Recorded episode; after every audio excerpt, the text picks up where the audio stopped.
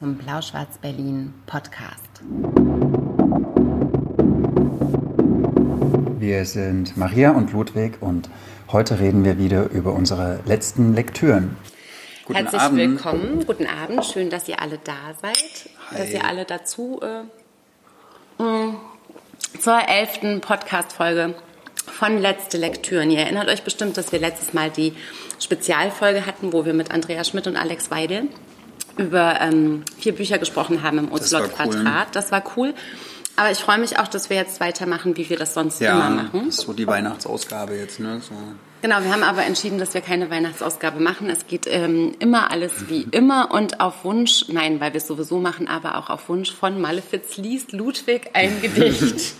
ja, genau. Ich darf äh, ein Gedicht vorlesen und zwar lese ich aus dem Band Gedichte von Tien Tien Tran, ähm, was in diesem Herbst im Elef Verlag erschienen ist, unter der Herausgabe von Ron Winkler.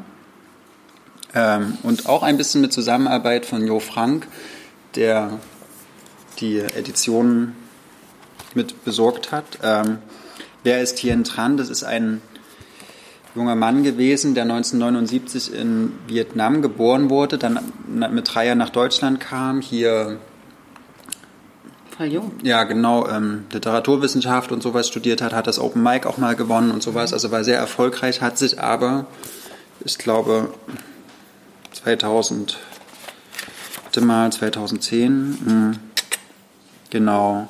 Also hier steht drin, am 16. Dezember 2010 schied Tien Tran in Paris aus dem Leben. Okay. Mit 31 Jahren. Bleibt jetzt zu vermuten, hm. warum oder wie. Ähm, auf jeden Fall hat er eine ganze Menge Gedichte geschrieben, auch viele Preise dafür gewonnen. Auf? Und auf Deutsch, genau. Also das ist so hm. schon seine Hauptsprache. Und wir machen, ich fand das eigentlich beim letzten Mal ganz schön, als ich äh, Matthias Enar vorgelesen habe, da durftest du dir nämlich ein Gedicht Darf aussuchen. wieder aussuchen? Genau, und ich lese dir zwei Titel vor und ja. du kannst dann sagen, ob auf welches Gedicht du hören willst. Okay? Wir können mal kurz fragen, versteht ihr gut? Ist der Ton okay? Also wenn nicht, dann müsst ihr das irgendwie sagen. Wir sprechen dann noch viel deutlicher. Ja, okay. okay. Also ein was, was ich ziemlich schön fand, war Flugunterricht oder die Unfähigkeit zu fliegen. Mhm. Oder Coffee and Cigarettes Deluxe 2. Entschuldige bitte. Ich weiß, was ja. du nimmst, oder? Mhm. Schade, weil bei dem anderen Teil, naja gut. Du hast mich äh, gefragt. Ja, okay. Also lese ich ähm, lauter, mhm. lese ich sehr laut äh, Coffee and Cigarettes Deluxe 2 von Tien Tran. Geschwindigkeit hoch, niedriger Energieverbrauch. Selbst die Luft schien elektromagnetisch aufgeladen. Vor uns, neben uns und über uns Schmerzbäume. Bäume einer geglückten Evolution.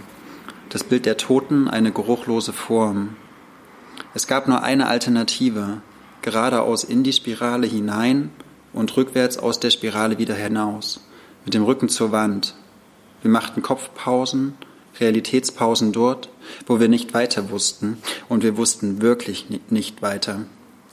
Überall lag Schnee, Schnee innen und Schnee außen, anstelle von Lärm, anstelle von Müll. Ich hätte auch sagen können, wir besternten die Nacht, aber nein, es war Tag. Sogar das Unbewusste war nun bewusster denn je. Herzschwingungsausbreitung in alle Richtungen, auseinander dividierte Schrittfolgen. Lies das andere auch noch. Okay. Na gut. Flugunterricht oder die Unfähigkeit zu fliegen. Das Bild zuerst, dann der Text. Der Krieg kennt keine Brüderschaft. Einer geht in die Tiefe, aber keiner geht in die Breite. Ein Gattungsproblem. Die Tränen des Präsidenten sind die Tränen des Präsidenten. Dagegen die Grausamkeit der Gymnasiasten. Schnelllesewettbewerb plus Daily Talks plus Analyse Pessimismus Training. Und du? Blätterst langsam, ungewöhnlich langsam, während ich die Seiten überfliege. Befinde mich auf der Überholspur. Einige Kilometer später bemerke ich, dass ich etwas überlesen hatte. Aber das Spiel war aus. Du hieltst mir eine Pistole an den Kopf und kritisiertest die Leidenschaftslosigkeit, die Leere in meinem Herzen, meine viel zu dezente Kleidung. Schließlich brach ich in Tränen aus und zerriss den Brief, den ich dir schrieb, über den Konsum der Gefühle, als wir beide schreibend nebeneinander lagen. Erst seitdem sind wir jeder für uns selbst verlorene Gestalten. Ist schöner. Nochmal schöner. Ja, danke. Ja, das ist schon eine Entdeckung. Also bin ich dem Ron Winkler, den man hier ja oft trifft, äh, zum Glück äh, sehr dankbar, dass er da nochmal mit dem Elif Verlag, ein großartiger Verlag, äh, diese Gedichte so kompakt rausgebracht hat. Und schade, dass diese lyrische Stimme nicht mehr spricht. Das hast du sehr schön gesagt und jetzt weiß ich gar nicht, was ich sagen soll. Ja. Auf Elif und auf Ron und auf Tien Tran. Das ist immer was anderes, ne, wenn man weiß. Ja, es macht ein bisschen was, ne? Dass da jemand so jung schon gestorben ist. Hm. Genau. So, jetzt ein bisschen Prosa vielleicht. Jetzt ein bisschen Prosa. Aber vielleicht nehme ich von meiner Prosa, die ich heute, über die ich heute reden will. Hm. Ähm, und wir müssen noch mal kurz sagen, wir machen keine Weihnachtsfolge, wir machen kein Best-of 2019, sondern wirklich letzte Lektüren. Und zuletzt habe ich eben was gelesen, was ähm, Gedichten gar nicht so unähnlich ist, aber irgendwie ist es auch sehr anders. Also, ähm, kleiner Zwischeneinwurf von äh, George Saunders, den ich hoch, hoch schätze und unglaublich mag, ist jetzt gerade Lincoln im Bardo in der kongenialen Übersetzung von Frank Heibert im Taschenbuch erschienen. Das könnt ihr also alle mal bitte ähm, euch merken und aufschreiben. Lincoln im Bardo war der Roman, der mich ähm, hat aufhorchen lassen. Also der, der mich so interessiert hat, dass ich George Saunders mit in den, in den Olymp meiner LieblingsautorInnen äh, gepackt habe. Und er hat mich nicht ein bisschen enttäuscht. Ist da noch Platz? In dem ja, es Olymp? ist eng, es ist eng, es ist eng. Aber der Olymp ist auch so ein magisches Ding, das weitet mhm. sich. Und manchmal mhm. zieht sich auch zusammen, wenn Leute rausfallen. Auch das kommt vor. Aber heute geht es um ein ähm, 50 Seiten schmales Büchlein von George Saunders, wiederum übersetzt vom großartigen Frank Heibert. Es heißt Fuchs 8 und ist im Luchterhand Verlag erschienen. Und ähm, da man das in der Podcast-Fassung später ja nicht sehen kann, also ich halte ein wirklich ganz schmales, kleines, hübsches Bändchen. In der Hand 52 Seiten und dann ist es auch noch innen drin teilweise illustriert und zwar von Chelsea Cardinal. Es hat also wirklich wenig Text. Und ich habe das in einer knappen Stunde gelesen und habe danach schlimm geschluchzt und bestimmt zwei Stunden nach einem Taschentuch gesucht, weil ich es so rührend finde und so, also wirklich, wirklich herzzerreißend rührend und trotzdem unglaublich, unglaublich toll geschrieben. George Saunders hat nämlich in diesem Buch, ähm, lässt er einen Fuchs einen Brief schreiben, nämlich äh, den titelgebenden Fuchs 8. Fuchs 8 liebt nämlich die Menschen, der findet die unglaublich spannend und Fuchs 8 ist auch sehr neugierig und er hat sich immer abends vor so Häusern rumgedrückt und hat zugehört, wie Menschenmütter ihre Jungen hm. in, ins Bett gebracht haben und denen noch Geschichten erzählt haben oder denen vorgelesen haben. Und ähm, weil er dann auch so ganz nah sich rangetraut hat und durch die Fenster gespickt hat, hat er plötzlich auch so Bücher gesehen in Regalen und hat sich darüber die menschliche Sprache und die menschliche Schrift beigebracht. Und ähm, das Buch ist genau so geschrieben. Und zwar, ich muss ganz kurz ähm, also ich lese vielleicht ganz kurz drei Sätze. Liebe Leserinnen und Leser, da sind schon zwei Rechtschreibfehler drin.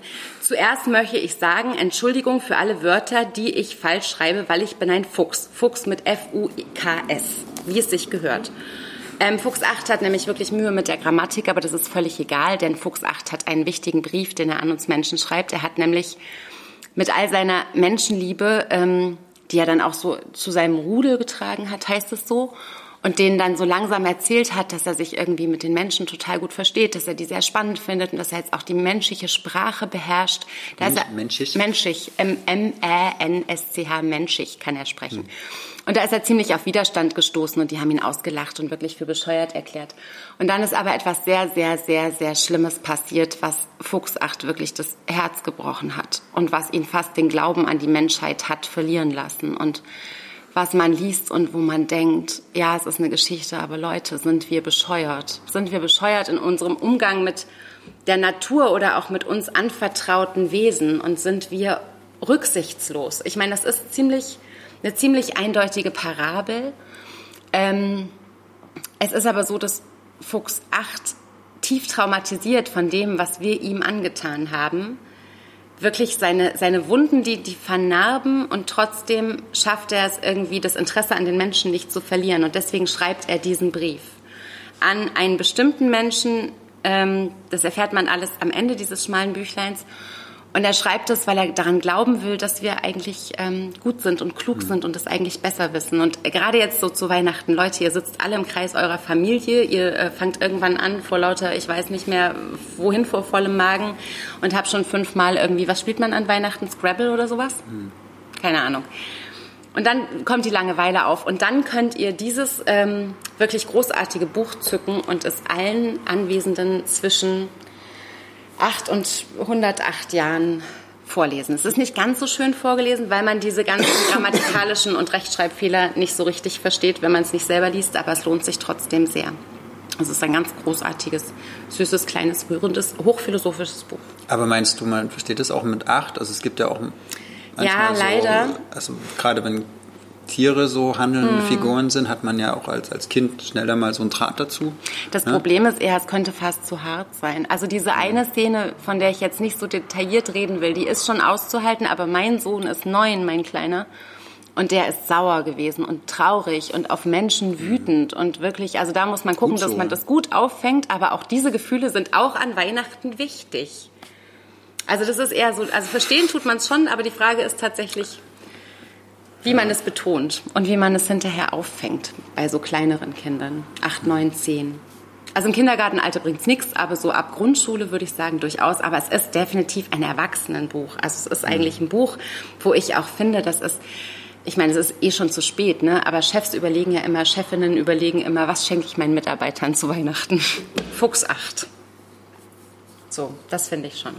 Und Frank Heibert, ich habe ins englische Original geguckt und es ist wirklich so, der hat wirklich eine eigene Grammatik gefunden, eine eigene Syntax, die dieser Fuchs benutzt, eigene gewisse Worte sind halt immer mhm. falsch geschrieben, aber richtig falsch geschrieben und immer konsequent mit so falsch. konsequent ja. falsch. Und, und, und wirklich, also ich, ich stelle mir so vor, wie der so mit Skizzen gearbeitet hat und sich so, mhm. sich so Begrifflichkeiten ausgedacht hat, Redewendungen, die er immer wieder so benutzt in der Übersetzung. Das ist so großartig gelungen. Und also man hört diesen Fuchs sprechen und ich muss jetzt immer aufpassen, wenn ich Fuchs schreibe, dass ich es nicht aus Versehen mit F-U-K-S schreibe. So, ganz rührendes, bezauberndes Buch und zeigt, dass ähm, George Saunders, der ja wirklich, also mit Lincoln im Bardo, um nochmal zu diesem Anfang zu kommen, wirklich so ein Opus geschrieben hat, auch über amerikanische Geschichte und so weiter, dass der auch in der kleinen Form ganz brillant ist. Und auch wenn man es im Podcast nicht sehen kann, ich zeige vielleicht für die, die uns gerade bei Instagram zugucken, noch einmal kurz diese kleine Illustration, ganz reduziert, ganz rührend, wie der Fuchs guckt, wie die Menschenmutter ihre Jungen ins Bett mhm. bringt. Und auch wie er das so beobachtet, das ist reizend. Fuchs 8. Noch schön, dass so ein ganz schmales Buch, so ein ganz kleiner Text, eigentlich so eine Wirkung dann haben kann, ne? weil es mhm. ist ja mhm. schon auch eine heftige Zivilisationskritik, so wie ich das, also ich habe es nicht gelesen, aber mhm. so die Rezension, die ich mitbekommen habe. Es liegt aber auch ja. an der Briefform und du liest es und du bist gemeint. Am Ende des mhm. Briefes löst sich ja auf, auch an wen der genau gerichtet ist. Aber du bist sofort gemeint und, ähm, und das ist halt mega clever. Das ist auch out, oder? Das ist ganz schön out. Ja, leider. Hm. Aber das, das äh, Füchse sprechen, das äh, habe ich nie angezweifelt ja, und jetzt ja. weiß ich es ganz genau. Merkt man mal wieder, wie scheiße wir Menschen oft sind. Ja, leider.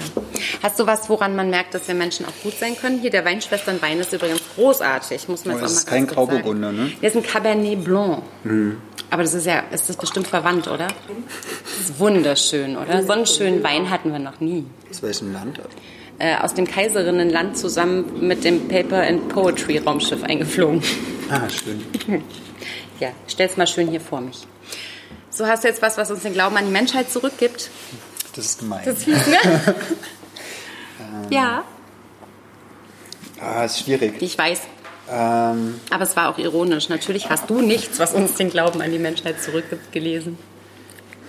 Hm, ich glaube, es ist nicht mal das. Ja. Das, hat zwar, das ist keine Antwort auf die Frage oder auch keine Reakt wirkliche Reaktion auf ähm, deine Aufforderung, aber ich würde darüber halt gerne sprechen, weil ich das le le letzte Dings gelesen habe. Und zwar, das Licht ist hier viel heller von Mareike Fallwickel, erschien in der großartigen Frankfurter Verlagsanstalt.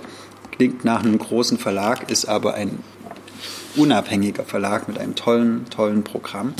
Der un, unter anderem das achte Leben von Nino Haratischvili, ja, wir waren gerade beim Autorinnen-Olymp, ne? Genau, oder die, verlegt hat. die äh, geniale Autorin Julia Rothenburg ist ja da auch zum Beispiel, ähm, zum Beispiel. mit mehreren Romanen schon zu Hause. Zwei. Zwei. Noch. Noch, bald kommt mehr. Ähm, sie hat mir gestern gesagt, sie kann nicht nicht schreiben irgendwie. Es muss immer wieder was, ne, sobald es einer. Julia? Egal. Ja. Hm. Ähm, aber darum geht es jetzt nicht, sondern es geht um Mareike Fallwickel. Das Licht ist hier viel heller.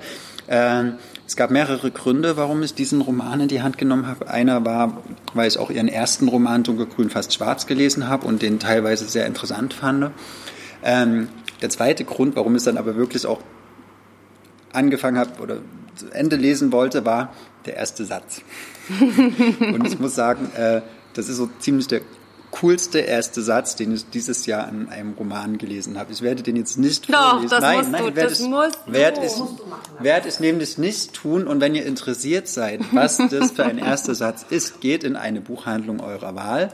Äh, nehmt das Buch aus dem Regal und lest ihn. Was mich nur so ein bisschen wundert, ist, ich fand den ersten Satz ja furchtbar. das, ist, das, ist, das Okay. ist das beste Verkaufsargument, ist der erste Satz. Ich finde ihn wirklich, wirklich gut irgendwie, aber der ist auch so ein bisschen, äh, ja, sehr, Ja. sehr anders. Also echt genial.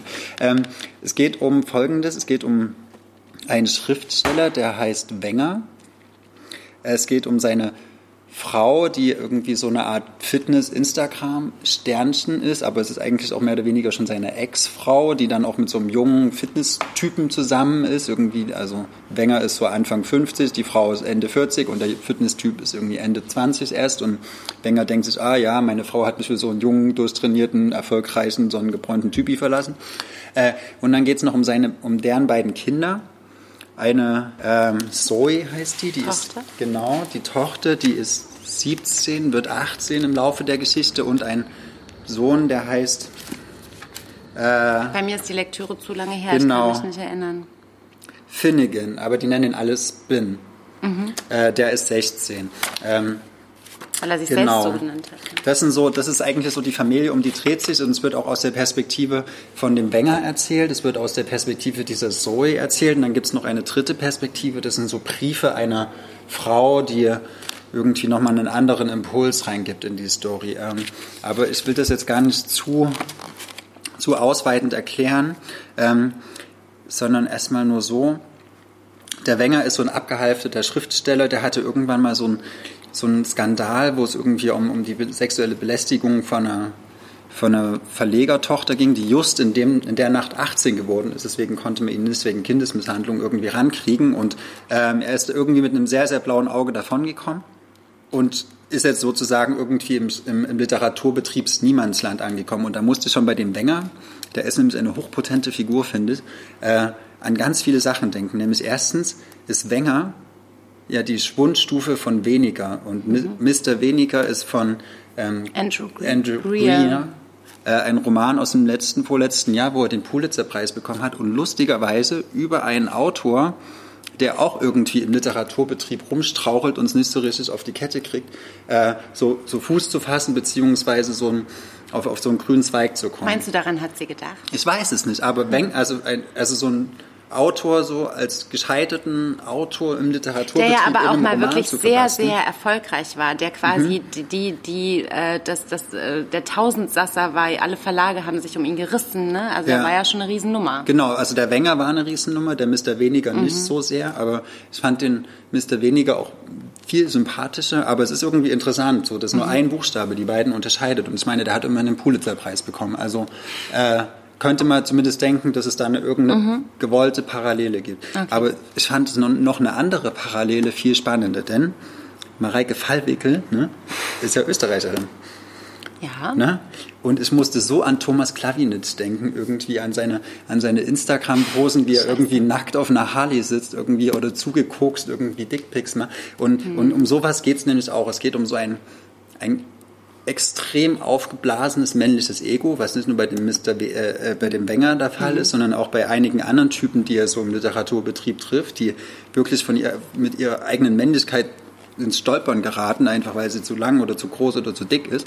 Äh, und da musste ich wirklich an Klawinitz denken, weil er einerseits auch geniale Romane geschrieben hat, die, also wie das größere Wunder zum Beispiel, ne? äh, und dann aber so durch, durch eine bestimmte Art von, von, einer, von so einer Selbstüberschätzung äh, stolpern. So, und das fand ich sehr interessant. Also wenn man das vielleicht, man kann es nicht so wirklich als Schlüsselroman lesen, aber so diese Parallelen waren sehr offensichtlich. Ich weiß nicht, ob Mareike Fallwickel so diese, dieses Vorbild Thomas Klabinitsch genommen hat. Aber ja, es ist vielleicht auch so ein Prototyp. Ne? Ich mhm. glaube, dass in der, in der Literaturbranche, ich meine, ähm, das ist ja kein Geheimnis, dass da wirklich auch ganz viel, also nicht nur Sexismus herrscht, sondern einfach auch so, ähm, also MeToo ist ja nicht... Ähm, ist ja nicht nur aus der, aus der, aus der Filmszene mhm. hergekommen. Das ist ja schon überall in Machtpositionen. Und ja. gerade wenn in großen Verlagen irgendwie vermeintlich kleine Autorinnen. Es ähm, wurde aber, ja, aber es wird im Literaturbetrieb ja lange nicht so diskutiert, obwohl es ja. Ah, also oh, in, in Kreisen es, schon. Es wurde, schon ja, es, an, es, ne? gab mal so, aber. Ähm, aber genau, da hast du praktisch jetzt so ein, eigentlich das zentrale Stichwort gegeben, denn ich glaube, Mareike Fallwicke wollte einen MeToo-Roman schreiben. Sie wollte anhand dieses Wengers erklären, mhm. was passiert, wenn man sozusagen in so eine Verwicklung kommt, dass man äh, ein fast minderjähriges Mädchen anfasst und dann so unrechtmäßig anfasst oder ohne ihr Einverständnis und darüber gesellschaftlich ins Straucheln kommt. Und dann, aber das fand ich auch das Interessante bei ihr, dass sie halt dann die Position seiner Tochter auch als Erzählstimme nutzt, um die andere Seite zu zeigen, weil die äh, arbeitet für einen älteren Fotografen Sie will Fotografin genau, werden. Genau, sie will Fotografin werden, mhm. auch Analogfotografin, um sich von ihrer Mutter zu distanzieren. Das sind alles geniale mhm. Einfälle. Ne? So, die Mutter ist der große Instagram-Star und die Tochter will jetzt irgendwie sich distanzieren, deswegen fotografiert sie analog und wird halt von diesem äh, älteren Fotografen, für den sie arbeitet, auch sexuell belästigt. Ähm, mhm. Und da erfährt man sozusagen beide Perspektiven mal, ne? irgendwie wie es aus jeder Sicht halt ist. Mhm. Und das fand ich so als Idee ganz gut ich habe mir manchmal gedacht, du willst jetzt irgendwie das unbedingt so reinpacken. Ne? Du willst halt die eine Perspektive von also die Täterperspektive und die Opferperspektive und versuchst die äh, Figuren aber trotzdem so eine bestimmte Komplexität zu geben. Mhm. Und ich fand, das gelingt ja auch über weite Strecken. So, also man wird schon erstmal sensibilisiert dafür, für diesen Problemkosmos der MeToo-Debatte in Form eines Romans. Also ich finde, sie kommt ein ganzes Stück weit ihrem Ziel nahe bezweifle es ein bisschen, ob sie für meine Verhältnisse weit genug gekommen ist oder ob sie nicht vielleicht zu viel reinpacken wollte. Ob sie sich nicht vielleicht beschränken hätte sollen auf irgendwie meinetwegen nur den Vater und die Tochter, weil dann gibt es halt noch dieses komplizierte Verhältnis zur Mutter, die halt wirklich dieser Instagram-Star ist und dann fragt sie auf einmal, ja, meine Mutter will mich halt filmen mit ihren 200.000 Followern, wie gehe ich als Tochter damit um? Das ist ein super brisantes Thema. Ich finde es an sich spannend. Ne? Muss es halt aber in dem Kontext eines MeToo-Romans auch noch stattfinden. Und dann auch so, ihr, der, der jüngere Bruder, der hat halt, halt ein Outing irgendwie, ein sehr, sehr sensibles, sehr leises Outing, aber irgendwie ein Outing, muss das auch noch mit rein. Und ich habe mich dann irgendwann in diesem Roman ein bisschen gefühlt wie so in so einer systemischen Familienaufstellung. Mhm. Wer hat auf wen welche Wirkung und welches Traumata entspringt daraus. Mhm. Und mit so einer Familie auf der Couch sitzen ist spannend an sich. Aber muss dann noch die MeToo-Debatte mit rein und muss dann noch eine neue Figur erfunden werden, eine Buchhändlerin, die, die dann auch irgendwie belästigt wird von einem bösen Immobilienhai, der irgendwie ja, dann... Belästigt ist untertrieben. Ja, also äh, da denke ich mir so, Mareike, hm. Der Roman ächzt unter all dem, was du hier reinbringen willst. Und hätte es dem, was du willst, nicht eigentlich besser getan, hm. wenn, wenn du ein paar ein paar Themen einfach rausgenommen hättest, weil sie kann schreiben. Sie hat sehr, sehr, sehr gute Dialoge, finde ich. Die sind, die sind wirklich lebendig. Und ich finde auch, die, sie kann sich äh, Figuren in einer Art und Weise ausdenken, dass ich denke, okay, das sind erstmal interessante Figuren. Ich will wissen, was die denken, ich will wissen, was die fühlen, ich will wissen, was die irgendwie vorhaben mit ihrem Leben und wie, ob, die das, ob denen das gelingt. So. Vielleicht hat sie auch so ein Luxusproblem, weil ihr diese Verknüpfungen so scheinbar leicht fallen. Mhm. Ne? Das, was du gesagt hast mit der Mutter und der Tochter. Ne? Was man ja auch erst beim sehr genauen Lesen irgendwie feststellt, wie viel Potenzial da auch so drin brezelt. Ne? In dieser Instagram-Thematik ja, zum Beispiel, die ja auch Mareike Fallwickel irgendwie interessiert, glaube ich. Was ich beim Lesen wirklich ganz dramatisch, ich habe es also relativ, ich glaube sogar vorm Erscheinen gelesen mhm. und habe dann auch nicht drüber gesprochen, weil ich zu diesem Buch ganz schwer was sagen kann, weil ich einerseits finde, ähm, dass es ganz toll ist, andererseits muss ich einfach auch sagen, dass ich diesen Vorgängerroman von ihr noch, noch viel, viel besser fand. Was mich bei diesem Buch aber wirklich so am meisten, also was mich wirklich frustriert hat, war nämlich diese, also diese Briefe, die tauchen ja auf, weil Wenger, mhm. nachdem er aus dieser tollen Villa zieht, nach der Scheidung oder nach der Trennung von seiner Frau, zieht er in so eine Art abgehalfterte studentenartige ja, so Und da kommen mhm. immer noch Briefe an von einer Frau, ähm, die er eben äh, liest, obwohl sie nicht an ihn adressiert sind. Und diese Briefe halte ich für literarisch so glanzvoll und für ja. so gut und für so wichtig. Und ich habe jedes Mal gedacht, ich will wirklich hm. mehr über diese Frau wissen und ich will nicht nur diese Briefstimme von ihr hören und habe mich immer, wenn ich dann in diesen Wenger-Kosmos zurück musste, der mich auch zum Teil angewidert hat, was Mareike Fallwege vielleicht auch wirklich so wollte. Das hat sie, glaube ich, intendiert. Ja, genau. sie wollte einen ekligen Typen schreiben. Ja, das so, hat sie ja. toll hingekriegt, mhm. aber trotzdem frage ich mich halt, wenn sie mit dieser Protagonistin eben diese, diese die, die auf diesen Briefeschreibposten abgeschoben war, ähm, so eine Figur geschaffen hat. Also das ist wie so, wie so Ausschussware, die aber eigentlich die, für mich die Ware, also da, da lag mein größtes Interesse mhm. daran. Und, und, ähm, aber ich finde, das lässt auch nach mit der Zeit. Die ersten Briefe sind sprachlich wirklich brillant und die stechen mhm. total heraus, aber hinten raus werden die, werden die relativ belanglos, finde ich. ich. Also die, die ver, ver, verlieren total an, an dieser poetischen Kraft. Die, die haben ja am Anfang auch noch diese Poesie, weil du nicht mhm. so richtig weißt, was ist das für eine, was ist mit der passiert und so weiter. Und mhm. das, das wird natürlich überlagert, vor allem von dem Schock, den du beim Lesen findest. Ich habe den erfahren, ja. mit, über, oder durchmachst, wenn du liest, was ihr widerfahren ist und was vor allem das Ende dieser Geschichte quasi sein könnte. Das ist ja alles mit nur Hören sagen, weil du ja mhm. immer nur diese eine Perspektive hast. Aber da habe ich mich, das ist tatsächlich so, wie du sagst, dass ich auch so gedacht habe, eigentlich hätte ich gerne so einen Roman über diese, über diese Briefschreiberin gehabt. Ich finde halt, mhm. klar ist es total relevant, irgendwie über, äh, über MeToo zu sprechen und auch zu schreiben. Das ist ja auch überhaupt nicht, soll ja jeder machen, wie er will und so weiter. Aber was ich auch schwierig finde, ist, was du eben sagtest, mit diesem so viel reinpacken. Und dann geht so ein bisschen äh, so ein, so ein, so ein Duktus damit einher, der einfach das also der, der die Wucht aus den einzelnen Sachen rausnimmt. Mm, genau, ja. Dadurch, weißt du? dass es halt so viel ist, verliert das Einzelne ein Gewicht, mm. ja. Aber, mm.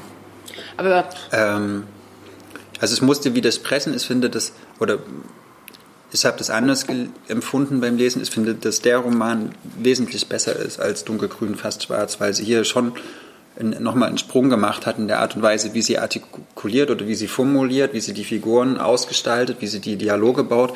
Ich finde, dass ähm, auch die eine bestimmte Ernsthaftigkeit der Thematik irgendwie, da hat sie nochmal einen Sprung gemacht. Also äh, die, die, ich finde, sie ist wirklich eine sehr talentierte Autorin. Sie sollte mhm. halt nur aufhören, so viele Handlungsräume und so viele Themen gleichzeitig behandeln zu wollen. Und das hat, das war schon das Problem bei Dunkelgrün fast schwarz, dass da so ein paar, zum Beispiel als sie da in, in den USA sind und irgendwie in diesem Casino arbeiten, muss ich sagen, was willst, willst du jetzt in diesem Casino? Geh nach Europa zurück, dort ist die Handlung spannend. Was glaube ja? ich mein Problem ist, ist, dass ich bei, bei ist es viel heller einfach, also ich hatte, ich hatte so eine Aversion gegen den Protagonisten, dass ich darüber aber das ist geil. Konnte. Doch, aber das finde ich gerade cool, dass, ja, dann, dass, dass, eine Figur so hassenswert wird irgendwie. Mm, nee, aber ja. das ist nicht rein hassenswert. Das Problem, was ich glaube ich viel schlimmer fand, ist immer, wenn ich das Gefühl hatte, jetzt, ähm, jetzt sollte ich ihn bemitleiden, jetzt ist er ein armer alter Sack. Mhm. Weißt du, der sich einfach verstiegen hat. Und dieses Gefühl wollte ich auch nicht fühlen. Ich wollte das nicht. Ähm, mhm. Also aus so ganz vielen Gründen, weißt du, wollte ich kein Mitleid mit ihm haben. Und das ist ja auch eine Kunst, dass sie das hingekriegt hat, dass ich mich manchmal wie ähm, wirklich mit Macht davon abhalten musste, ihn vielleicht doch für eine arme alte Wurst zu halten, weißt du. Aber ähm, ich fand bei Dunkelgrün fast schwarz habe ich halt an ganz vielen Ebenen anders mitgefiebert, während mir hier, während ich hier irgendwie also doch mit der doch, Tochter doch irgendwie so, war. da war es schon sehr. Nee, die Buchhändlerin war die, wo es mir wirklich so kurz an die Kehle ging. Faktisch. Klar. Ja, logisch, ne? Ja, voll. Ähm, das hat sie auch, das war, das war arg beklemmt geschrieben und toll, mhm. aber das mit der Zoe, wo ich, also es ist ja schon, schon eine versuchte Vergewaltigung, die da mhm. stattfindet und trotzdem habe ich, das hat mir doch noch irgendwas, mhm. es hat nicht ja, rübergereicht auf mich. Ja. So. Und das haben die Briefe halt getan und die waren aber ja. so sehr zugeteilt, also sie waren sehr rationiert. Hm. Aber vielleicht können wir uns darauf einigen, dass sie schon schreiben kann. Ja, das ist überhaupt keine Frage. Ne? Ja, das können wir machen. Und das brauchst du immer noch, also das trifft da eigentlich auf fast alle Romane zu, außer auf äh, Fox 8. Einfach ein strafferes Lektorat, so ein bisschen zügeln manchmal. Aber dann hätte man halt eine ganze Scheibe abschneiden müssen. Ja. Man hätte einen ganzen Handlungsstrang ja. rausreißen Warum müssen. Und ich kann das Warum schon auch. Nicht? Ja, ich hätte das nicht entscheiden wollen, auf welchen man da hätte verzichten können. Und ich fand zum Beispiel gerade bei, bei dieser, also du hast ja vorhin die Casino-Szene zum Beispiel ähm, erwähnt, bei, bei Dunkelgrün mhm. fast schwarz. Ich, ich habe das schon verstanden, dass man das, dass man das mit beschreiben will. Also ich habe das beim Lesen auch irgendwie, also es hat mich auch nicht so, und hier ist es ähnlich gewesen. Ich habe ja. das schon, was ich übrigens, ähm, muss ich mich gerade nochmal revidieren, das Einzige, was ich wirklich rührend mal wieder fand und, und unglaublich wo ich so eine, so eine, so eine, so eine emotionale, Be also wo ich gemerkt habe, da kommt jetzt ganz viel rüber, ist diese Geschwisterbeziehung schon wieder hm. zwischen Spin und, und Zoe und, und diesem beschützenden und diesem toll, fürsorglichen ja. und verständnisvollen und, und ähm, da habe ich auch gedacht, das ist schon ein ganz großes Kino. Ja, aber extrem unrealistisch. Auch. Findest du? Ja, voll. Also, oh Mann. Also, ich kenne es halt anders, aber ja. Komm, wir trinken noch mehr Weißwein. Auf Mareike kein, kein Du wirst ihr drittes Buch lesen, wenn es kommt? Kommt auf den ersten Satz drauf okay, geht bitte in den Buchladen eures Vertrauens, kauft euch dieses Buch, lest den ersten Satz und lest dann alle Briefe, die genau. da drin vorkommen. Mareike und den Rest könnt ihr aushalten. Ja, es gibt immer Gründe, in Buchhandlungen zu gehen. Dieser ist einer. Äh, das Licht ist hier viel heller von Mareike Fallwickel, erschienen in der Frankfurter Verlagsanstalt. So, Maria. Ich lese euch jetzt den ersten Satz vor. ist Nein, der, das stimmt. gut? Ja, ist sehr gut. Ähm, ich habe so ein Buch, was mich völlig ratlos zurückgelassen hat, und zwar Lavinia von Dagmar Leupold im Jung und Jung Verlag erschienen. Und ich bin, ähm, ich habe das heute Morgen zu Ende gelesen und ich bin so ganz ratlos, weil ich es irgendwie sehr gut finde und dann auch wieder nicht. Und ähm, wie wir das bei den letzten Lektüren immer machen, muss auch für sowas Platz bleiben. Ähm, Lavinia erzählt, ähm, fängt an in New York ähm, in einem Hochhaus im 25. Stock. Da steht Lavinia und erzählt ihr Leben. Und dann geht es kapitelweise abwärts, könnte man sagen. Ähm, und sie erzählt ihr Leben, erzählt, wie sie eben nach New York gekommen ist, erzählt von ihrer Kindheit und ihrer Jugend am Rhein und im, im, im Schwäbischen von ihren aus Ostpreußen geflüchteten Großeltern, von den Männern in ihrem Leben, von den Lieben in ihrem Leben, von den Missbräuchen in ihrem Leben, erzählt ähm, von ihrem Aufbruch aus der deutschen Provinz nach Italien, ähm, von ihrer Liebe zur Sprache, von ähm, ihrem dann wirklich aus Europa flüchten, eben nach New York gehen. Dort arbeitet sie als, ich glaube, Literaturwissenschaftlerin. Und ähm, was mich an diesem Buch begeistert hat, ist der Klappentext gewesen, weil der unglaublich nach mir klang und ich gedacht habe, ich muss dieses Buch lesen. Das Leben einer Frau in schonungsloser Selbstbetrachtung. Es ist atemberaubend, wie viel Gegenwart und Gewalt sich darin eingeschrieben haben und wie viel Liebe und Widerständigkeit daraus sprechen. Wer mich ein bisschen kennt, der weiß, das ist ein Buch für mich. Und es ist tatsächlich so, dass mich also schon die ersten Sätze wirklich begeistert haben und ich von der Sprach also dieser, dieser, dieser Fabulierlust, die, die Dagmar Leupold an den Tag legt, ja, am Anfang erstmal völlig gebannt war. Ähm, ich lese euch vielleicht doch ganz kurz was vor. Ähm, es ist nicht ganz der Anfang, aber so ziemlich vom Anfang. Über der Wall Street ist der Himmel geliftet, wahrlich kein Rettungsschirm. Dort schwirren Drohnen. Man weiß nie, ob sie eine Hochzeitsgesellschaft filmen, die nächste Razzia vorbereiten oder von der Paranoia beflügelt werden, die hinter Goldfassaden ausgebrütet wird. In meiner Kindheit gab es einen Schreionkel. Bei Artilleriegefechten war sein Trommelfell geplatzt und er schrie fortan. Zimmertemperatur und Zimmerlautstärke gab es in seinem Leben nicht mehr. Gegen den russischen Frost heizte er die Wohnung bis zum Sieden, gegen die Stille der Toten schrie er an, wie ich mich fürchtete vor ihm, wie ich mich vor Schreihälsen fürchte, die ohne Schreck schreien, wie ich mich schäme, nichts, was keine Scham auslöst. Die Scham darüber, Scham zu bedenken. Wer in Nordkorea kann das schon oder im Südsudan? Scham über die Dummheit einer solchen Überlegung und so weiter und so fort. Mhm. Ähm, es ist auch immer ganz viel Politik mit drin, es ist irgendwie ganz viel Trump-Kritik mit drin, es ist ganz viel Kritik an der europäischen Flüchtlingspolitik mit drin, immer so subtil. Und was ich jetzt ganz ehrlich sagen muss, ich war in diese Sätze verliebt, auch in dieses, also diese Lavinia wird als Minnesängerin beschrieben. Es gibt ganz viele mittelhochdeutsche Zitate auch aus, aus, aus Lyrik aus dieser Zeit. Und dann muss ich ganz ehrlich sagen, habe ich es auf Seite 22 in die Ecke gepfeffert schon, obwohl ich da gerade war, also ich war gerade so verliebt in dieses Buch, und dann habe ich es auf Seite 22 wirklich wie vom Ekel gepackt in die Ecke geschmissen, weil in diesem sehr, sehr interessanten, guten Buch plötzlich das N-Wort auftauchte und zwar ohne Grund.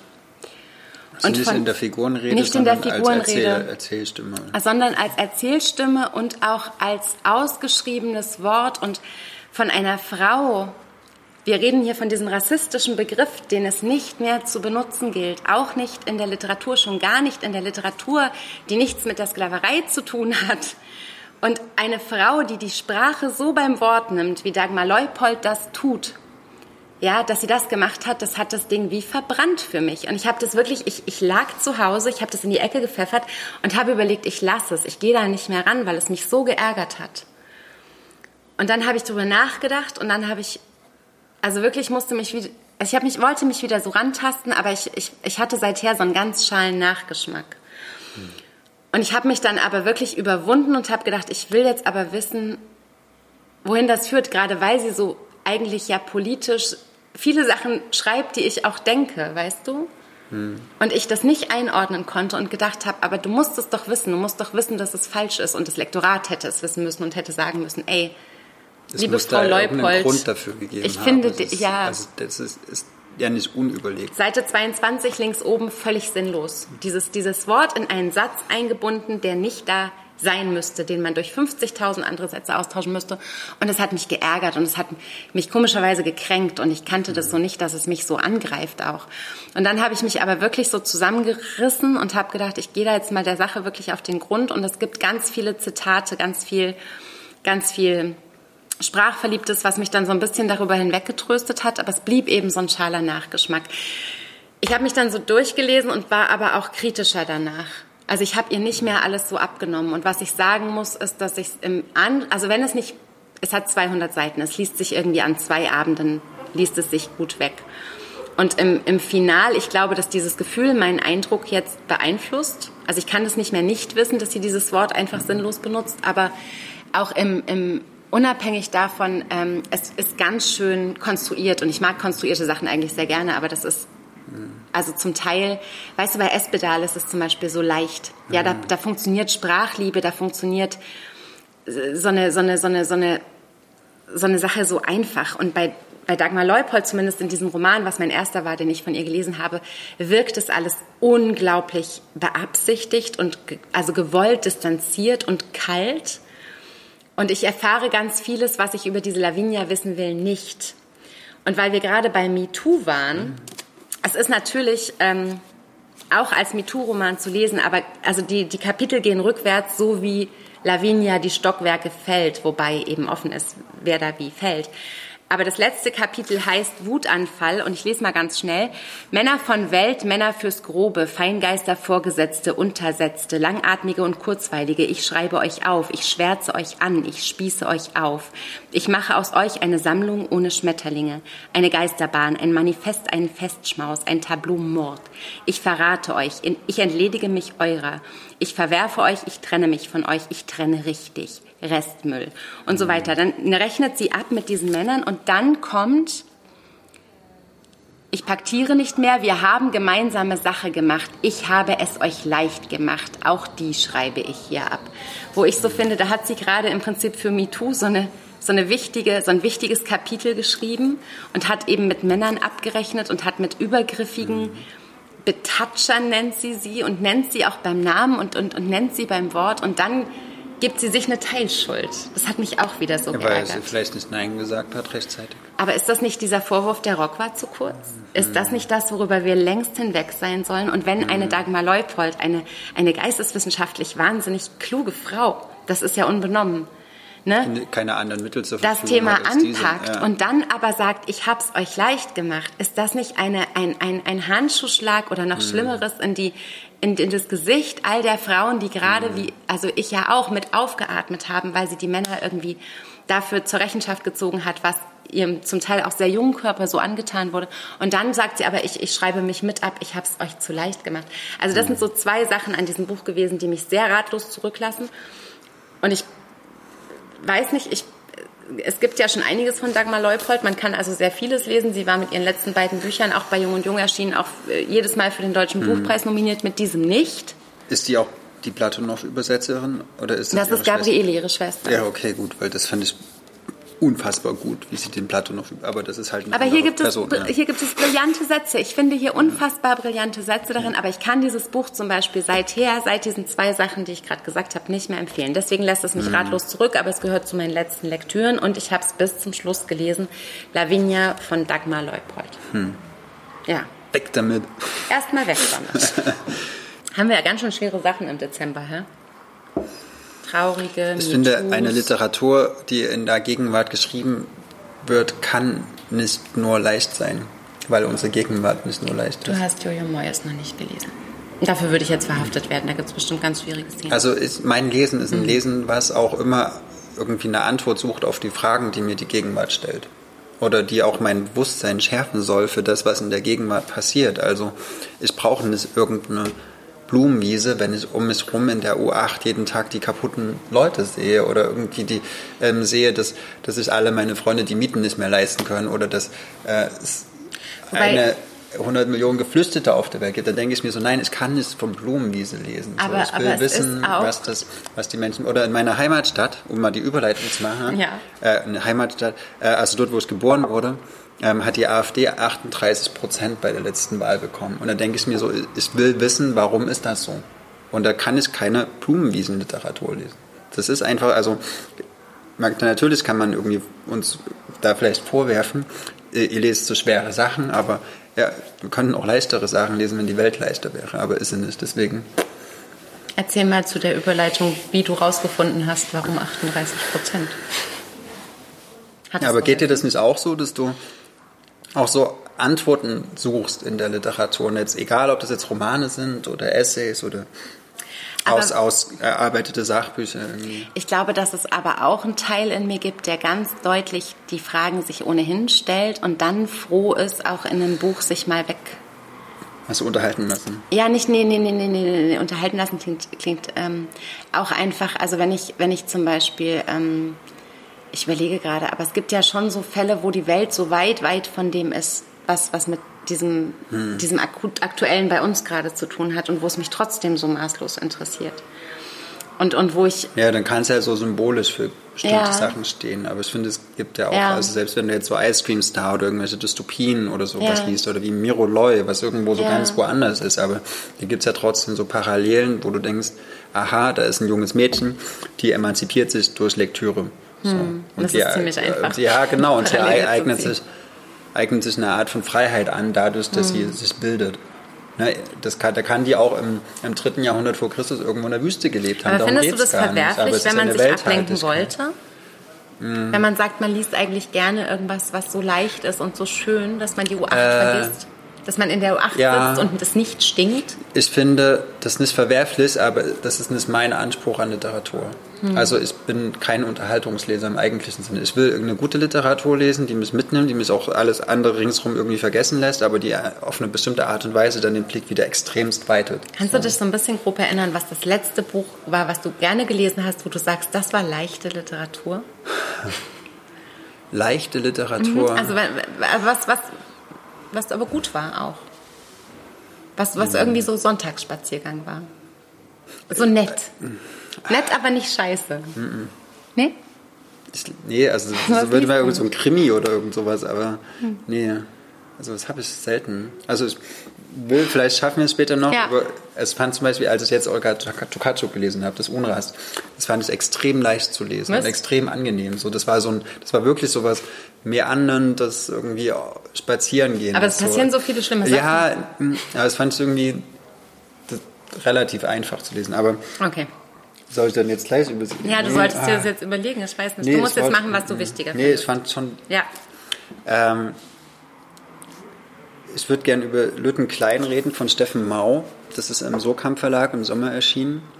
Ähm, das ist kein Roman, sondern das ist ein Sachbuch ähm, mit dem Untertitel Leben in der ostdeutschen Transformationsgesellschaft. Und Lütten Klein ist ein, ein, ein, Neubaugebiet in Rostock, das in den 60er, 70er Jahren gebaut wurde, als so eine Art, auch ein, wie eine Art ähm, architektonische Utopie für eine, für eine sozialistische Gesellschaft, in der praktisch alle gleich sind, vom vom Werftarbeiter bis zum obersten Politfunktionär haben alle die gleiche Wohnung, sind, die, sind gleich eingerichtet und haben die gleichen Möglichkeiten, aber auch die gleichen Freiheiten. Und das war so eine ja, hausgewordene Architektur-Utopie, dieses Lüttenklein, wie das an vielen anderen Orten ist, ich glaube auch Listenberg in Berlin oder Halle Neustadt oder sowas, gibt es an einigen Orten in der DDR. Da ist dieser Steffen Mau geboren, Ende der 60er Jahre und aufgewachsen. Ähm, dann kam irgendwann die Wende und nach der Wende hat er eine ziemlich erfolgreiche Karriere in der Soziologie hingelegt, ist mittlerweile Professor für Makrosoziologie an der HU, also war auch viel in den USA und sowas und schreibt jetzt, und das fand ich erstmal super spannend, äh, so ähnlich wie Didier Ribon in Rückkehr nach Reims. Ne? Er kommt auch aus einem bestimmten Milieu und schreibt mit den Mitteln seiner Profession, seiner, seiner Wissenschaft, genau, schreibt er über seine eigene Herkunft. Also es ist sozusagen eine, eine sehr persönliche Geschichte, mhm. aber mit dem Besteck der Soziologie. Und so sagt er, okay, wie, wie war das damals in der DDR, als ich da aufgewachsen bin, in diesem Plattenbau? Was, war die, was waren die, die Lebensbedingungen einer Gesellschaft dort? Mhm. Und wie haben die sich in der DDR verändert über die Jahre äh, bis zur Wende? Und ist er bis zum Schluss in der DDR gewesen? Ja, ja, da, also 89, als die Wende war, war er gerade Also er hat in der DDR oh. Genau, und danach hat er angefangen zu studieren. Also okay. er ist 69 geboren, 89 war er 20. Ähm, hm. Genau, und danach hat er Soziologie studiert. Und dann guckt er halt jetzt mit diesen Mitteln der Soziologie, auch was dann danach passiert ist, ähm, zum Beispiel wie viele, also die Mittel der Soziologie heißt, äh, was hatten die Leute für ein Einkommen, wie hoch war der, äh, meinetwegen die also sehr, sehr statistisch eigentlich, ne? So wie, wie viel Wohnfläche hatten die, was hatten die für, für Aufstiegschancen, für Geburtenraten, für Scheidungsraten. Irgendwie sind da so viele Tabellen drin? Es sind ein paar Tabellen drin, aber sehr, sehr spannende. Und er sagt mhm. halt zum Beispiel, dass, dass es halt in der DDR gerade in den 80er Jahren kaum noch Aufstiegschancen gab. Es gab kaum Möglichkeiten, so privat Eigentum, na klar, es war eine sozialistische Gesellschaft, ne, anzuhäufen. Und, das zehn Jahre auf äh, Trabi war. Genau, und, und es gab aber zum Beispiel auch kein Konkurrenzdenken. Ne? Man hat sich eigentlich nie irgendwie so durchsetzen müssen, weil alle hatten irgendwie relativ gleiche Chancen. Und dann kam die Wende mhm. und dann gab es die Treuhand, das beschreibt er auch. Äh, also es wurde praktisch alles, was so an Wirtschaftsleistungen in der DDR da war, hm, wurde verkauft an den Westen und die Ostdeutschen waren halt durch diese Art von Gesellschaft, in der sie aufgewachsen sind, nicht in der Lage, sich in so einem kapitalistischen System so durchzusetzen. Das heißt, das, was sie irgendwie zum Teil über 20, 30, 40 Jahre in ihren Biografien aufgebaut haben, äh, wurde negiert durch diese neue Art von Gesellschaftsform. Also es war egal, was du meinetwegen als Ingenieur in der DDR geleistet hattest. Ab Anfang der 90er Jahre war deine Lebensleistung nichts mehr wert. Das kann ich von meinen Großeltern zum Beispiel, die, die wurden halt mit Mitte 50 arbeitslos der, nach der Wende, weil sie halt äh, keinen Anschluss gefunden haben in dieser neuen, in dieser neuen Welt. Und dann ähm, hm. beschreibt er, dass zum Beispiel ganz viele Frauen dann Anfang der 90er Jahre, das sind wirklich soziologische Fakten, äh, viel mobiler waren und in den Westen gegangen sind. Ne? Die haben gesagt, okay, hm. ich gehe halt dorthin, wo ich will. Und die, und die Männer waren aber viel, viel weniger mobil. Äh, und dann schreibt er auch, dass zum Beispiel dann sehr, sehr viele Westdeutsche kamen und die ganzen Firmen aufgekauft haben und zerschlagen haben und eigentlich das Geld, das Geld verdient haben dann nach der Wende. Also es war wie, als würde man so ein Land ausverkaufen. Ähm, und dann sagt er, naja, was passiert denn aber mit den Männern in diesen Plattenbausiedlungen, äh, wo die Frauen alle nicht da sind, die irgendwie äh, so eine Frustration haben, weil sie sehen irgendwie, es gibt Menschen aus dem Westen, die, die sozusagen die Lebensleistung der anderen so, so wie, für ein Apfel und ein Ei kaufen.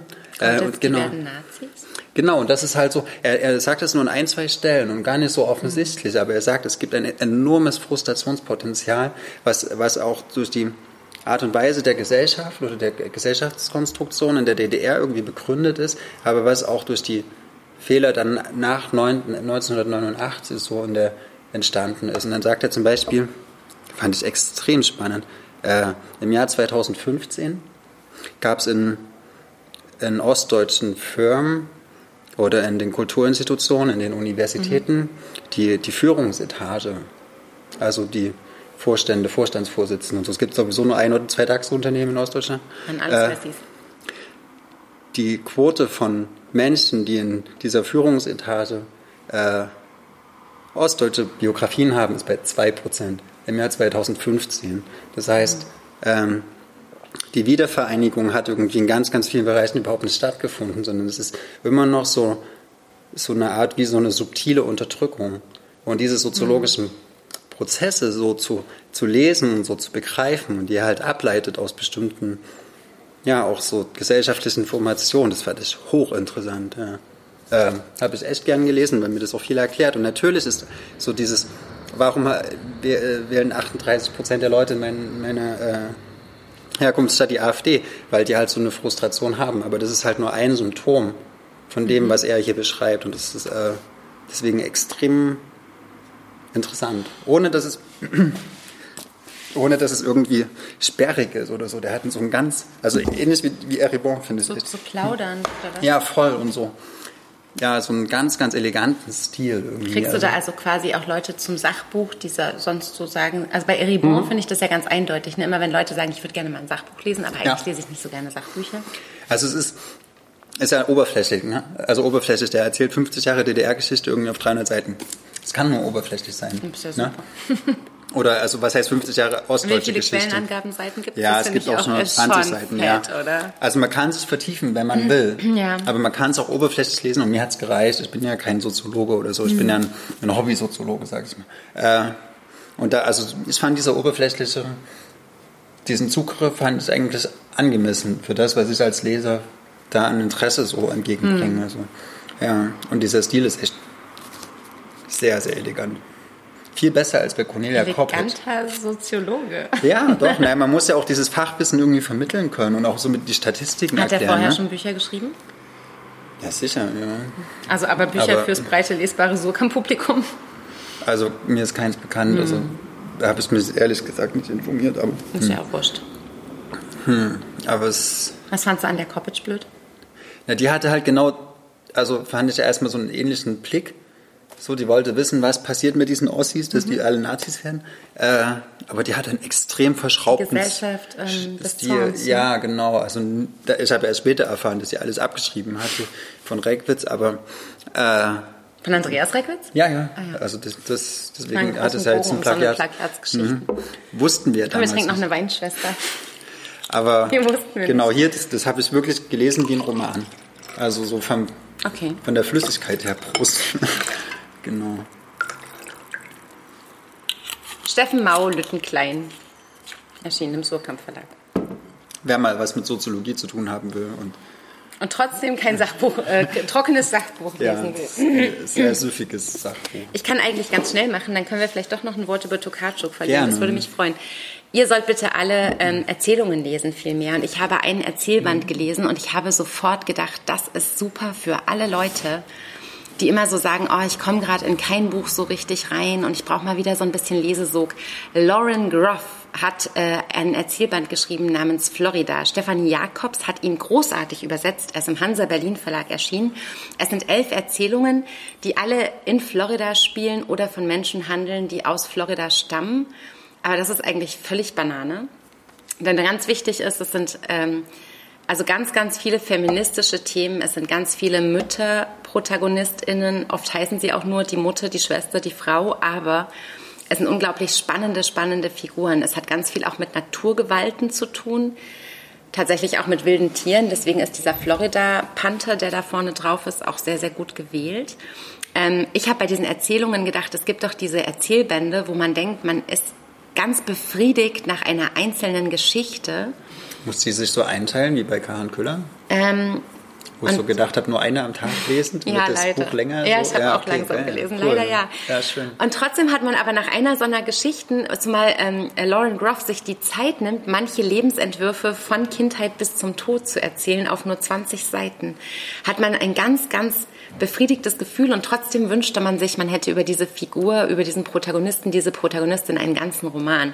Also äh, Florida von Lauren Groff, ähm, gerade jetzt so in der Zeit, wo manche Leute auch so sagen, ich muss mal was Kurzes zwischendurch und der Familie entfliehen, Feiertage, ihr wisst schon, ähm, das ist euer Ticket raus, nämlich nach Florida. Wobei ganz viele Sachen auch wirklich, danke, danke, Sehr gut. In, ähm, in Frankreich spielen. Ich liebte diese Geschichte von der einen Mutter, das muss ich vielleicht noch ganz schnell erzählen, die eben Amerika, also Florida verlässt, ihren Mann kurzfristig, aber ganz friedlich da lässt. Der hat nämlich beruflich zu tun und ihre beiden Söhne schnappt und nach Frankreich geht auf den Spuren von Guy de Maupassant, über den sie eigentlich schreiben will, also eine wissenschaftliche Arbeit schreiben will.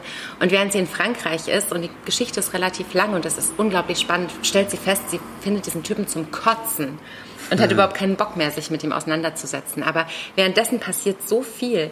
Ähm, ganz viele Geschichten von Frauen in Hütten, ähm, umzingelt von wilden Tieren, allein mit ihren Kindern, die dann vom Hocker fallen und sich den Kopf anschlagen und zwei Tage mit ihren zwei Söhnen halb benebelt in der Ecke liegen mit blutender Platzwunde. Also sehr blutig, sehr, sehr gut, sehr, sehr soghaft, sehr, sehr spannend. Lauren Groff, die hat mal einen äh, Roman geschrieben, Licht und Zorn, den fand ich mäßig. Die Erzählungen finde ich brillant. Von Stefanie Jakobs. Stefanie Jakobs übersetzt. aus dem, äh, genau, mhm. äh, übersetzt ähm, bei Hansa Berlin erschienen. Das ist ein mhm. Buch für alle, habe ich echt so, das sollen alle lesen. Und jetzt bitte sag noch. Ich stell mir so vor, wie du dann ja, nach der Bescherung so zu Mama sagst, ding, ich, ding, ich, ich, muss nochmal nach Florida, ich könnte ja. in zwei Stunden Ich kann jetzt gerade so. leider ja, nicht mehr so. euch zuhören. Cool, das wird das geflügelte Wort für Weihnachten. Florida, Lauren ja. Groff. Und kannst du doch noch zwei Sätze zu Tokarczuk sagen? Ja, gerne. Also ich habe Unrast gelesen von Olga Tokarczuk in der Übersetzung von Esther Kinski, mhm. der brillanten Esther Kinski, wobei ich gestern nochmal angehört habe, wie sie zusammen mit ähm, Lothar Quinkenstein mhm. äh, im Deutschlandfunk über die Übersetzung von Olga Tokarczuk gesprochen hat und Lothar Quinkenstein hat äh, die Nachfolgebände von Unrast, also er hat zum Beispiel Jakobs, die Jakobsbücher gibt äh, übersetzt, genau, zusammen mhm. mit noch einer Frau, Entschuldigung. Ja. Ähm, genau, also Esther Kinski hat nur zwei Romane von ja. übersetzt. Danach wollte sie nicht mehr, weil sie gesagt hat, mega mies. Ähm, es waren nur Auftragsarbeiten und das hat sie sprachlich unterfordert und so weiter. Also, wirklich, also es, davor hat es von Esther Kinski eine gute Meinung. Ich finde aber, wenn man sowas über Autorinnen denkt, die man übersetzt, sollte man das bitteschön nicht im Radio sagen. Ich fand, dass sie, also was sie da im, im Deutschlandfunk über, das erzählt? Ich über, liebe Esther Kinski. Ja, wenn sie selber schreibt und gerne auch andere Übersetzungen von ihr, sie ist brillant. Aber ich finde, es gibt einen Unterschied oder man sollte differenzieren können ja, zwischen dem, was man vielleicht denkt und dem, was man öffentlich sagt. Und ich finde, das, das war weit unter der Gürtellinie, was sie da gesagt Ach, hat. Äh, Scheiße. Äh, weil sie, sie diffamiert hat als eine Autor. Genau, naja, die wird ja in Polen nur von Frauen gelesen. Ich würde sagen, so 95 Prozent Frauen. Mit dem Hintergrund, ähm, dass es ja keine richtige Literatur ist. Da wäre ich am liebsten ins Radio reingesprungen und hätte sie an ihren kurzen Haaren irgendwie quer durchs Studio geschliffen, wirklich. Weil das Hast sowas, du eine Göttin aus meinem Olymp ja, entfernt? Genau. Ich hoffe, das ist sowas, dir auch nur ansatzweise bewusst. Man, man, also, ich meine, die kann das denken. Ich finde es ja. völlig legitim zu sagen, na ja, das war jetzt eher so eine Fingerübung und ich habe Kohle gebraucht, deswegen habe ich die Tocaccio übersetzt. Soll sie machen, kein Ding. Aber ich finde, sie, aber sie soll es nicht im Radio sagen und sie soll nicht sagen, es ist Frauenliteratur, wo ich mir so denke, Mann, du bist emanzipiert. Ja, das ist so, fies. Das fand ich wirklich schade. Und, Ach, schade. Aber mal, Na gut. unabhängig davon, ich habe ja gedacht, als, als als ich so Unrast und, und Tokarczuk und Nobelpreis, habe ich so gedacht, ja, Nobelpreis, das sind ja eigentlich immer so schwierige Literaturen. Äh, alles Monroe zum Beispiel nicht. Ja, okay, die habe ich auch nicht gelesen. Äh, aber ich fand jetzt halt Unrast super leicht zu lesen. Da gibt es eine Frau, die, die halt immer unterwegs ist. Irgendwie, sie erzählt viel von Flughäfen, sie erzählt viel von Reisepsychologie und sowas in einer Ich-Perspektive. Sie ist unrastig. Ja, genau, ein, eine Bewegung und eine, eine Bewegung, die sich auch in einer bestimmten Art von Freiheit artikuliert. Also mhm oder die eine bestimmte Art von Freiheit bedeutet. Und innerhalb dieses, dieses Gedankenstroms, den die so hauptsächlich auf Flughäfen eigentlich hat, kann man schon sagen. Also sie ist halt, ja, mhm. sie denkt auch viel über so diese Terminals nach und so. Ähm, da baut sie immer so kleine so kleine Geschichten ein, wo immer Menschen entweder unterwegs sind, zum Beispiel einer, der auf einer Fähre ist, irgendwie ein Seemann, äh, der genau, das ist großartig. Er fährt immer, also war ganz, sein ganzes Leben Seemann und dann ist er äh, Irgendwann landet er in Norwegen auf so einer Insel und muss immer mit der Fähre von der Insel zum Festland fahren, zehnmal am Tag. Und das nervt ihn tierisch irgendwie. Und er sagt, aber nein, er muss die Leute fahren. Ja, ne? genau, er, er muss ja, er ist der Fährmann genau. so. Und dann irgendwann sagt er nö und fährt halt mit dieser kleinen Personenfähre auf den offenen Ozean raus, macht sich ein Bier auf und denkt so, ja. Durch. Und das ist genau, aber das in dieser kleinen Stelle wird deutlich, okay, mhm. in der Bewegung liegt die Freiheit. Und das ja. ist die These dieses Romans. Und die äh, entfaltet diese These auf ganz, ganz vielen verschiedenen Arten und Weisen. Und ich fand es genial, wie sie das macht. Also so ganz leichtfüßig, aber trotzdem philosophisch mhm. irgendwie. Also ein bisschen auch so wie, es war so an Moby Dick erinnert zum Beispiel, mhm. da hat er auch so philosophische Einflechte. Ähm, also fand ich ein, ein großer, großer Lesegenuss und auch ohne, dass es schwer ist und trotzdem klug. Aber ist dir vieles offen geblieben? Zum Beispiel die Geschichte von dieser Mutter, die mit ihrem Kind aus dem Auto steigt, auf welcher Insel sind die im Urlaub? Ja, genau, irgendwo in Kroatien. Und dann gehen die pinkeln und dann kommen mhm. die nicht wieder. Und der Vater im Auto dreht durch und die ja, ganze Insel wird abgesucht. Ja, aber, ja, aber ich habe ganz oft gedacht, wie viel Arsch in der Hose muss man haben, um das offen zu lassen, auch mhm. als Autorin. Also ich sage immer, ich habe das auch als erstes von Olga Tokarczuk gelesen und ich fand tatsächlich, das ist kein ganz brillanter Einstieg in ihr Werk, weil ich es viel, viel zu lose verbunden finde. Ich habe die ganze Zeit war ich abgelenkt genau. und war beschäftigt damit, diesen, diesen Dings nicht zu verpassen, wo die Mutter mit dem hm. Kind auf dieser Insel denn, was denn passiert ist. Und es bleibt eben vieles offen. Aber so. wir euch fürs Zuhören. Die elfte Folge, letzte Lektüre. Und damit ja. gehen wir in die äh, Winterpause, die dauert bis Januar. Wir wünschen euch schöne Weihnachten. Danke fürs Zuhören. und, äh, und genau, lesen Florida unterm Baum und Und Tokarczuk. Und Tokarczuk. Ja, Ähm, Den Rest hoffen, lieber nicht. Es hat euch Spaß gemacht zuzuhören. Bis bald. Tschüss, Auf Wiedersehen. tschüss, Wiedersehen. Tschüss. Das war der Podcast zu unseren letzten Lektüren. Wir sind Ludwig und Maria von Blau-Schwarz Berlin.